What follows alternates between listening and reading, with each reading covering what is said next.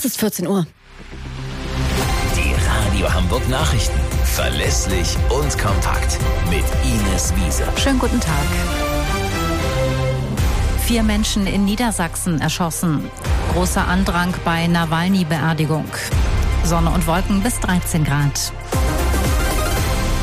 Für vier Menschen in Niedersachsen endete die Nacht tödlich. Sie sind erschossen worden. Danach hat sich ein 32 Jahre alter Bundeswehrsoldat der Polizei gestellt. Mark Elfers. Der Mann soll die vier Menschen im niedersächsischen Landkreis Rothenburg erschossen haben. Unter den vier Opfern soll sich auch ein Kind befinden, heißt es von der Rothenburger Polizei und der Staatsanwaltschaft Pferden. Mehr Infos zu den Opfern gibt es bislang nicht. Die Schüsse sollen in Westerwiesede in der Gemeinde Schießel und in Botel abgefeuert worden sein. Ob der mutmaßliche Täter dort zuletzt gewohnt hat, ist noch unklar. Eine Motivlage im familiären Umfeld kann nicht ausgeschlossen werden, heißt es von den Ermittlern. Die haben am Vormittag ein Auto vor der von Düring-Kaserne in Rothenburg durchsucht. Ob die Tatwaffe aus dem Besitz Besitz der Bundeswehr stammt, ist noch unklar. Auch genauere Informationen zum Tatverdächtigen gibt es bislang nicht. Und im Auto des Bundeswehrsoldaten ist laut Polizei ein Molotow-Cocktail gefunden worden.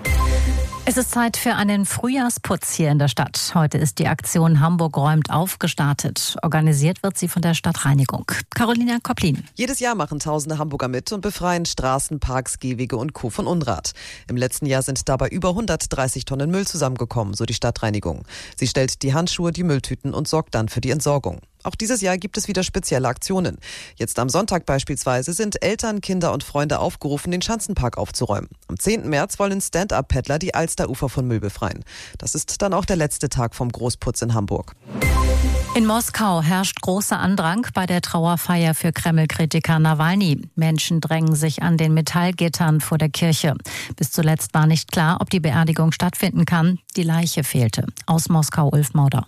An der Leichenhalle mussten die Angehörigen Nawalnys heute Morgen erneut darum kämpfen, den Körper des Oppositionspolitikers ausgehändigt zu bekommen. Erst mit Verspätung wurde der Sarg für die Beerdigung übergeben. Vor der Kirche warteten tausende Menschen, viele von ihnen mit Blumen in den Händen, um sich von dem Oppositionsführer bei einer Trauerfeier zu verabschieden.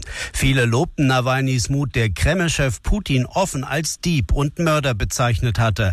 Und die Trauernden betonten, dass sie es als ihre ihre Pflicht ansehen, Nawalny bei seiner letzten Reise zu begleiten. Und das waren die Nachrichten aus Hamburg, Deutschland und der Welt.